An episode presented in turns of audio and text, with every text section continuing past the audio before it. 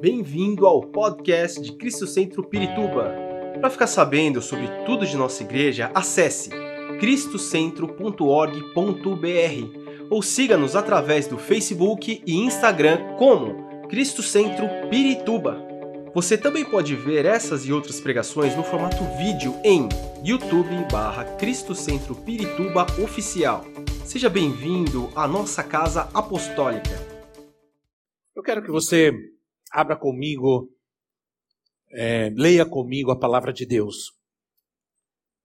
João capítulo 1, do versículo 1 ao versículo 18. Hoje nós vamos só falar de Cristo, amém? Ele é, ele é o centro de tudo que nós vamos fazer neste lugar hoje. Ninguém mais. Tudo é para Ele. Tudo é para Sua glória. Aleluia. Diz assim a palavra de Deus. João capítulo 1, do versículo 1 ao versículo 18. Vou ler um texto um pouco, um pouco é, longo, mas estamos acomodados, tranquilos, né? Vamos aí tratar de evitar que é, o povo ande para lá e para cá, por gentileza. Nos ajudem aí, pastores, por gentileza, ok. Diz assim: No princípio era aquele que é a palavra, ele estava com Deus e era Deus. Ele estava com Deus no princípio. Ela estava com Deus no princípio. Todas as coisas foram feitas por intermédio dele. Sem ele, nada do que existe teria sido feito. Nele estava a vida e, e esta era a luz dos homens. A luz brilha nas trevas e as trevas não a derrotaram. Surgiu um homem enviado por Deus chamado João. Ele veio como testemunha para testificar acerca da luz, a fim de que por meio dele todos os homens crescem. Ele próprio não era a luz, mas veio como testemunha da luz. Estava chegando ao mundo a verdadeira luz que ilumina todos os homens. Aquele que é a palavra estava no mundo e o mundo foi feito por intermédio dele, mas o mundo não o reconheceu. Veio para o que era seu, mas os seus não o receberam. Contudo, aos que o receberam, aos que creram em seu nome, deu-lhes o direito de se tornarem filhos de Deus os quais não nasceram por descendência natural, nem pela vontade da carne, nem pela vontade de algum homem, mas nasceram de Deus. Aquele que é a palavra tornou-se carne e viveu entre nós. Vimos a sua glória, como a glória do unigênito vindo do Pai, cheio de graça e de verdade. João dá testemunho dele. Ele exclama: Este é aquele de quem eu falei. Aquele que vem depois de mim é superior a mim, porque já existia antes de mim. Todos recebemos de sua plenitude graça sobre graça, pois a lei foi dada por intermédio de Moisés, a graça e a verdade vieram por intermédio de Jesus Cristo. Ninguém jamais viu a Deus, mas o Deus unigênito que está junto do Pai o tornou conhecido.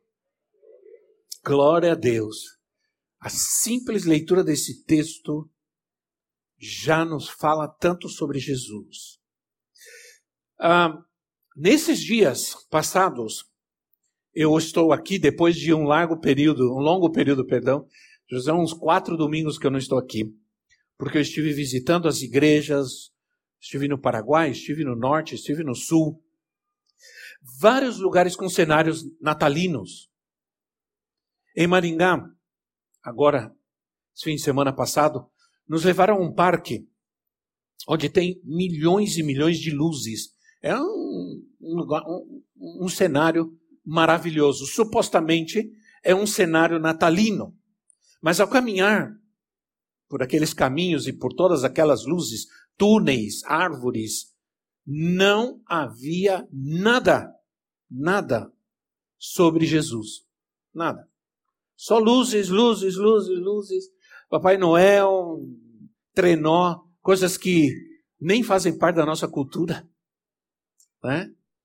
É, com milhões de luzes, milhões de enfeites, é, nada sobre Jesus. Que significado pode ter o Natal sem Jesus? A palavra Natal significa, ou é relativo, ou significa nascimento, ou relativo a nascimento. Quem nasceu? Se você tira Jesus, a pergunta fica: quem nasceu? O Papai Noel? Quantos homens, e acabamos de ouvir sobre isso agora há pouco, quantos homens nasceram nesse mundo e fizeram muitas coisas importantes, nos deixaram coisas importantes.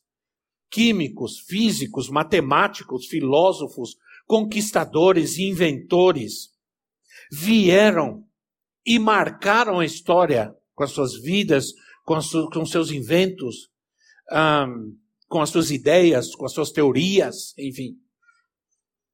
É, por exemplo, quem inventou a lâmpada, quem inventou o avião, né? são feitos é, grandiosíssimos, mas foram embora. Foram embora. Foram enterrados em algum lugar e acabou. Não foi assim com Jesus. Amém? Não foi assim com Jesus. Primeiro, ele já existia antes. Como diz o texto que acabamos de ler, ele estava com Deus e ele era Deus. Por ele e através dele foram criadas todas as coisas. Ele estava, ele já existia, sempre existiu. Jesus nunca passou a existir em nenhum momento. Ele sempre existiu. Ele é o alfa. A primeira letra do alfabeto, ele é do alfabeto grego. Ele é o ômega, a última letra do alfabeto grego. Ele é o princípio, ele é o fim nunca passou a existir em nenhum momento. Ele continua existindo depois que veio ao mundo.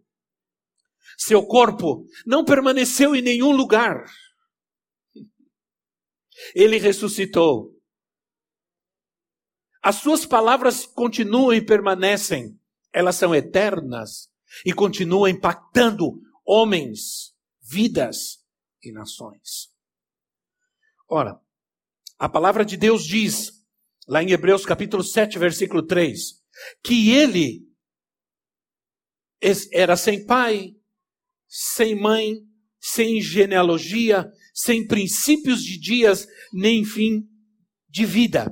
Feito semelhante ao Filho de Deus, ele permanece sacerdote para sempre. Ele é para sempre. Ele não disse que nos ensinaria um caminho, ele disse que ele era o caminho. Ele disse ser a luz do mundo e não nos daria uma luz. Ou estaria entre as luzes vermelha, amarela, azul, etc. Ele disse ser o pão e não que nos daria o pão. Ele disse ser a verdade e não apenas nos ensinaria ou nos mostraria a verdade. E, e, Cristo é tudo. Ele nos dá Ele mesmo. Ele veio para ser o Salvador. Ele nos foi dado por Deus. Ele é nosso e nós somos dele. 1 Coríntios capítulo 1, versículo 30.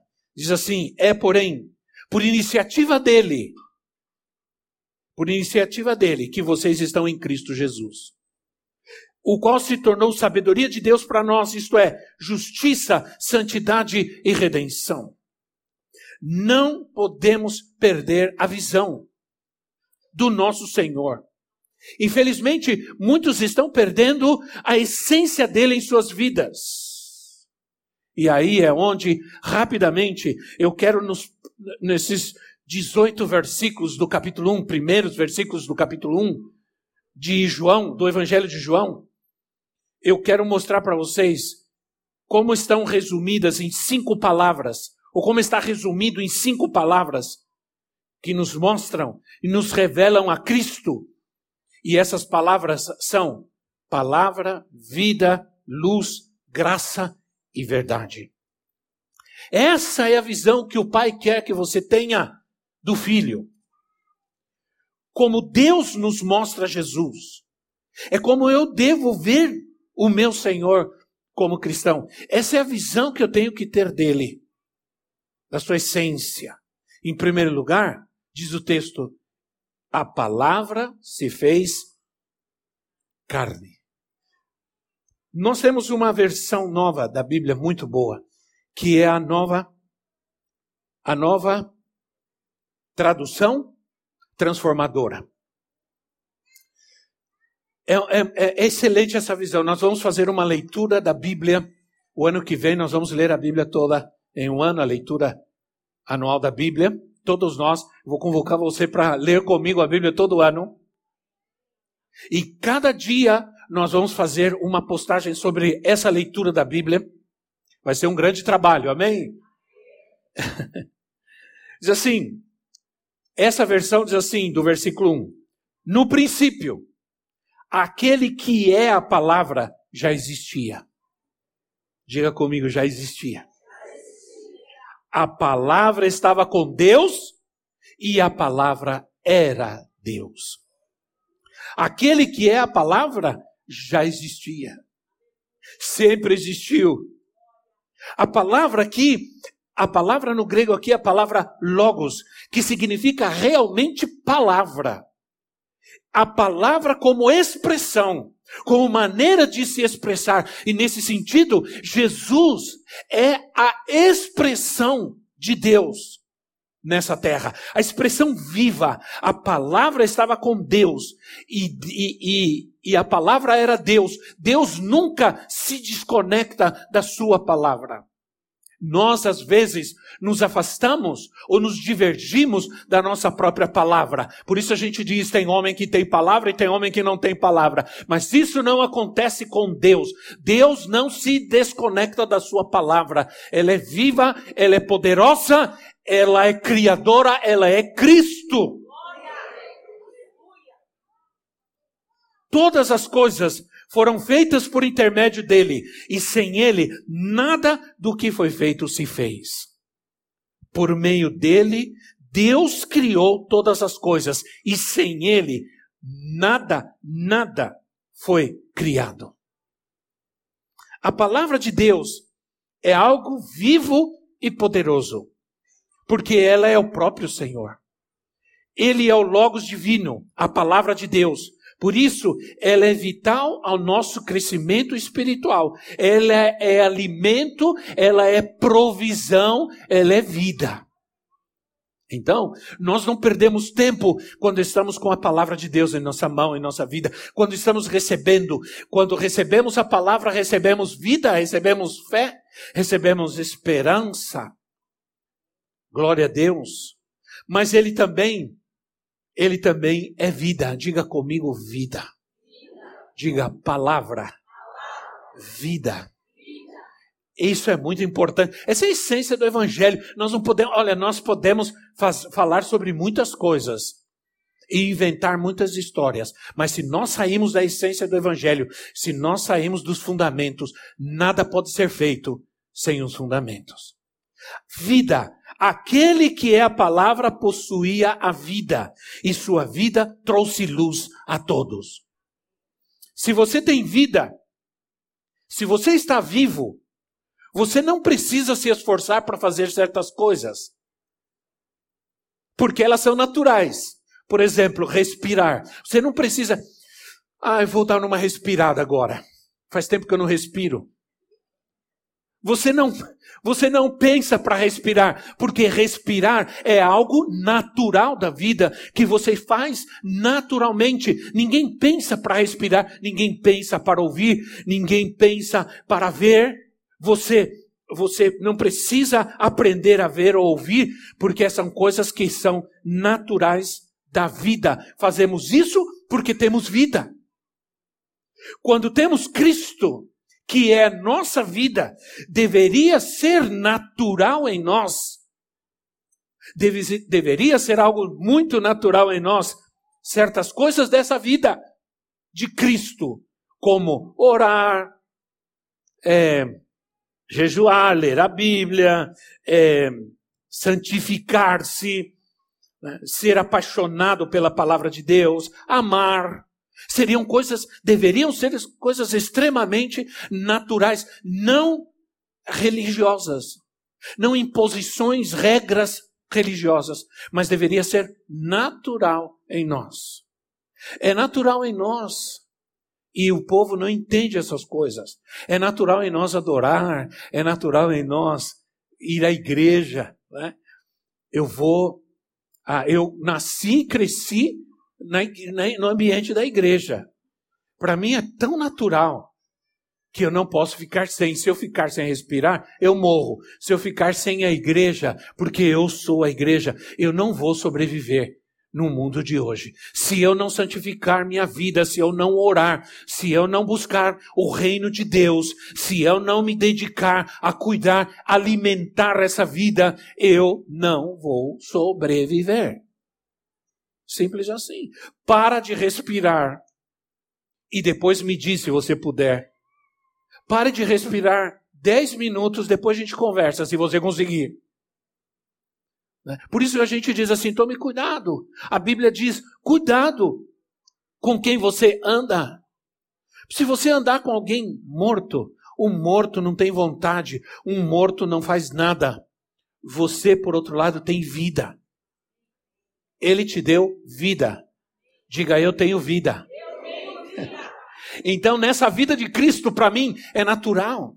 É natural orar, é natural é, querer ouvir a palavra, eu faço isso com. Às vezes, não é fácil. Às vezes é difícil. Mas a gente tem que se esforçar. A gente tem que se esforçar. Olha, a luz. Ele também é a luz. Diga comigo, palavra, vida, luz. Versículo 9 diz assim: Aquele que é a verdadeira luz, que ilumina a todos, estava chegando ao mundo. João Batista, que batizou Jesus, veio para falar a respeito da luz, mas ele mesmo diz que ele não era a luz. Ele veio anunciar a luz. Está vindo ao mundo a luz que ilumina todo homem. A luz nos transforma. Ninguém pode se ver, ninguém pode se enxergar onde não há luz. É difícil alguém enxergar sua própria necessidade. Muitos hoje não conseguem enxergar sua condição e sua necessidade de Deus. Não conseguem simplesmente entender o quanto eles precisam, o quanto eles necessitam de Deus nas suas vidas. Por isso não respondem. Enxergamos nosso orgulho quando há luz em nós, quando não há luz, não conseguimos enxergar que temos orgulho, que somos necessitados. O que devemos abandonar? O homem não enxerga seu próprio mal, porque o homem não sente seu próprio cheiro. Nem vou brincar sobre isso. O homem não sente seu próprio cheiro. Sim ou não? Às vezes está cheirando, mas ele não sente. Todo mundo sente, mas ele não. Experimente ir no banheiro depois que você saiu de lá. Para você está tudo maravilhoso, mas para quem vai, a coisa está feia. Sim ou não?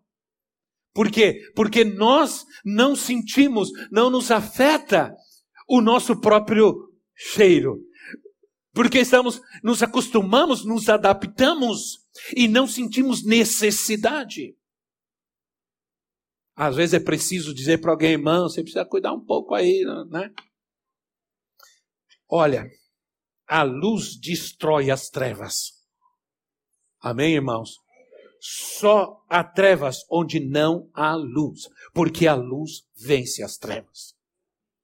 Quando você está num lugar escuro, onde há trevas, não há direção. Você não consegue enxergar sua condição não há propósito. só há ansiedade, perturbação. Você vive uma vida corrompida pelo mal e não consegue enxergar.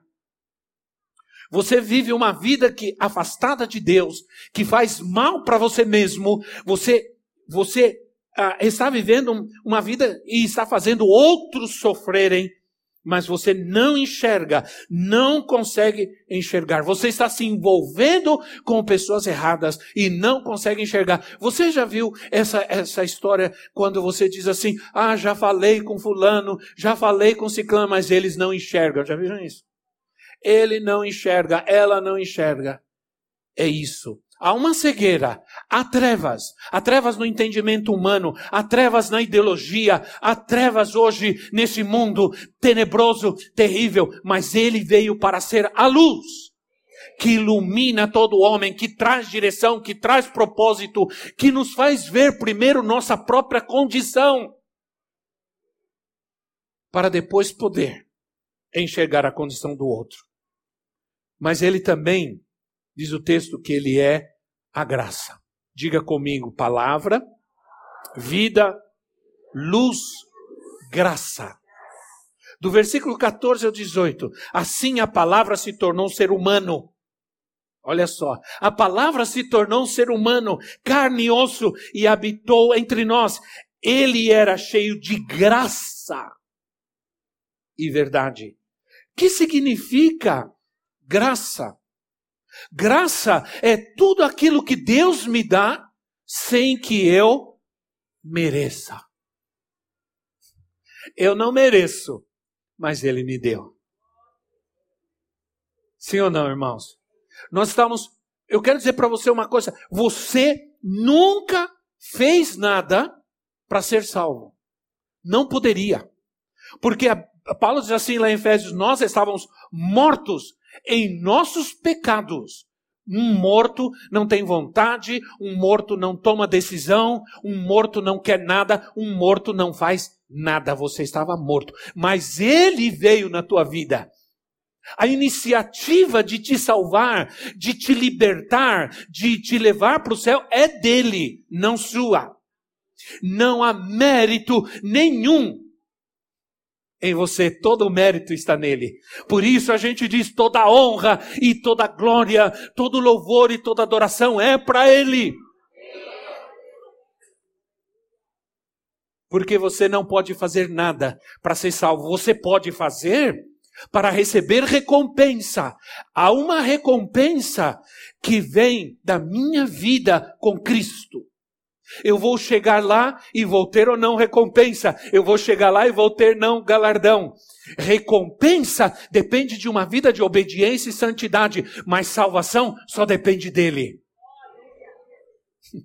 Você não pode fazer nada. Não é pelas obras. Não é, nunca diga, eu não, eu, eu não faço nada de errado. Eu não, eu não, eu não engano ninguém. Eu não minto. Eu não vou. Por que, por que, que eu não, Deus não vai me salvar? Por que, que eu não vou para o céu? Bom, eu, eu quero te dizer uma coisa.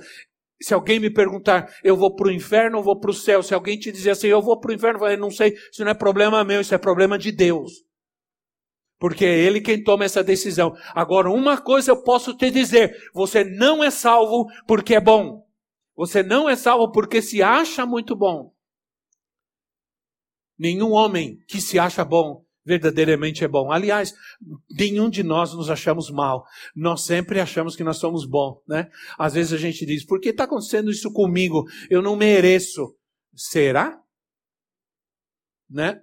Uma vez, quando eu tive um problema sério,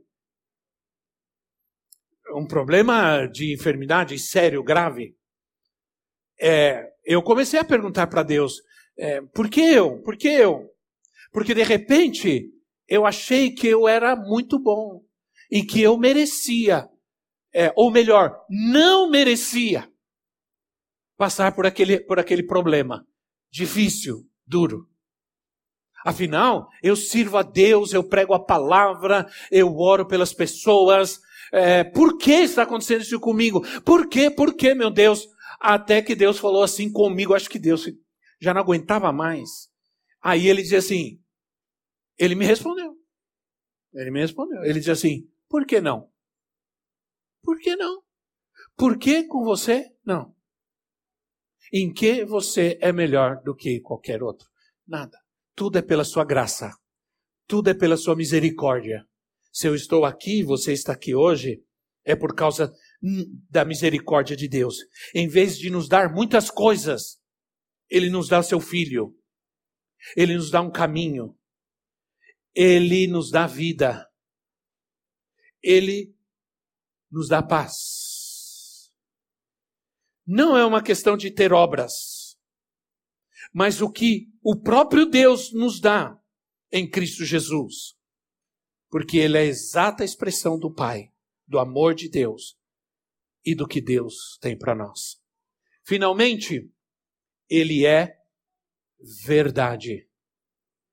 Diga comigo: palavra, vida, luz, graça e verdade. Versículo 14: Assim a palavra se tornou ser humano, carneou-se habitou entre nós. Ele era cheio de graça e verdade. E vimos a sua glória. E vimos a sua glória. A palavra verdade poderia ser mais compreendida se nós pudéssemos falar de realidade. Qual é a minha realidade? Qual é a nossa realidade? A minha realidade é Cristo. Tudo aquilo que não é Cristo vivendo em nós, em nossa vida, está morto. Se tudo o que fazemos está baseado em nossa, em nossa memória e aprendizado, aquilo não é uma realidade em nós. Porque a realidade é aquilo, é aquilo que flui espontaneamente da minha vida. É uma realidade que eu respiro. É uma realidade que eu vejo. É uma realidade que eu ouço. Isso é uma verdade, mas é uma realidade.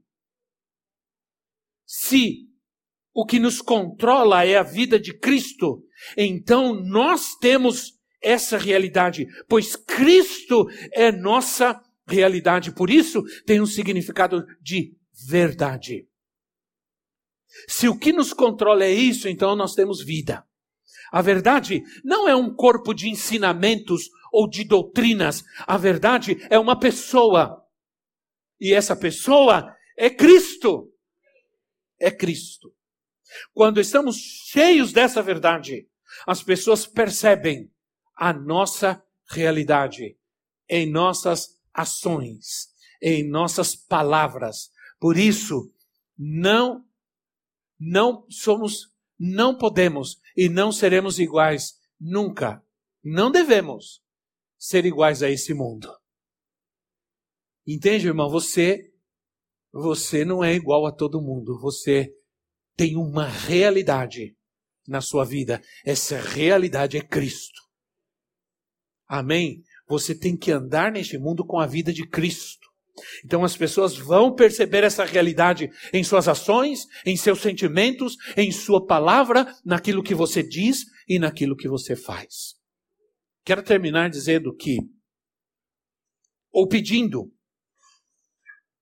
que o Senhor abra os nossos olhos, para que possamos enxergar a realidade em que nos encontramos neste mundo não precisamos nos lembrar de várias doutrinas, regras religiosas para viver de forma correta.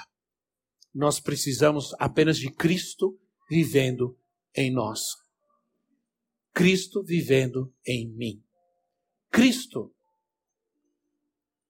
E o texto ou o título da minha mensagem é Ele sempre existiu. Ele sempre existiu. Mas um dia, ele nasceu. Que dia que foi que ele nasceu? No dia 25 de dezembro? Não. Quantos aqui se lembram o dia que se converteram? O mês, vai. O ano. O século. Quantos lembram? O século. Quantos se lembram o ano em que se converteu? Vamos ver. Levante a mão. Ok. Ok. Foi nesse dia que Jesus nasceu na sua vida. Foi nesse dia que ele nasceu na sua vida. Ele sempre existiu. Mas o dia que você disse, vem Jesus, é nesse dia ele passou a existir não apenas no mundo, na história, na eternidade, mas ele passou a existir na sua vida. Amém? Cristo em mim, disse o apóstolo, a esperança da glória. Fique em pé no seu lugar. Esperamos que esta mensagem tenha te inspirado e sido uma resposta de Deus para a sua vida. Quer saber mais sobre Cristo Centro Pirituba?